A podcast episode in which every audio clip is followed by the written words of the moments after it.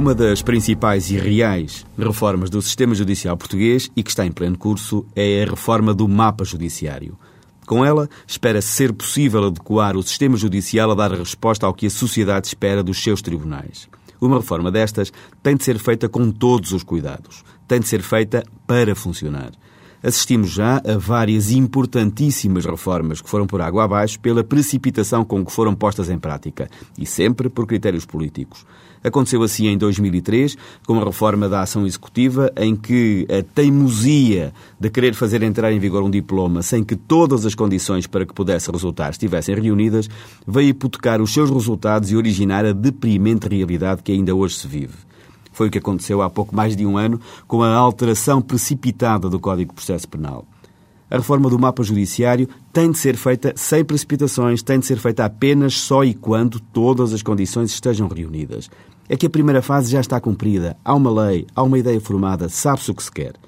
Agora é preciso aplicá-la, mas não em cima do joelho. Não sem que todos os diplomas complementares estejam publicados. Não sem que os meios humanos necessários existam. Juízes, magistrados do Ministério Público, funcionários, administradores, assessores. Agora é só preciso não estragar e, passo a passo, preparar a entrada em vigor. A reforma começa até, sensatamente, por ser experimental em apenas três novas circunscrições, mas está a aprender-se a aplicá-la à pressa e sem preparação a meio de um ano judicial, dentro de dois meses.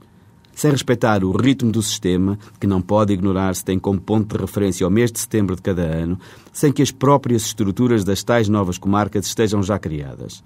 Qualquer solução, aliás, que passe pela realização de um movimento judicial extraordinário é má por desnecessária.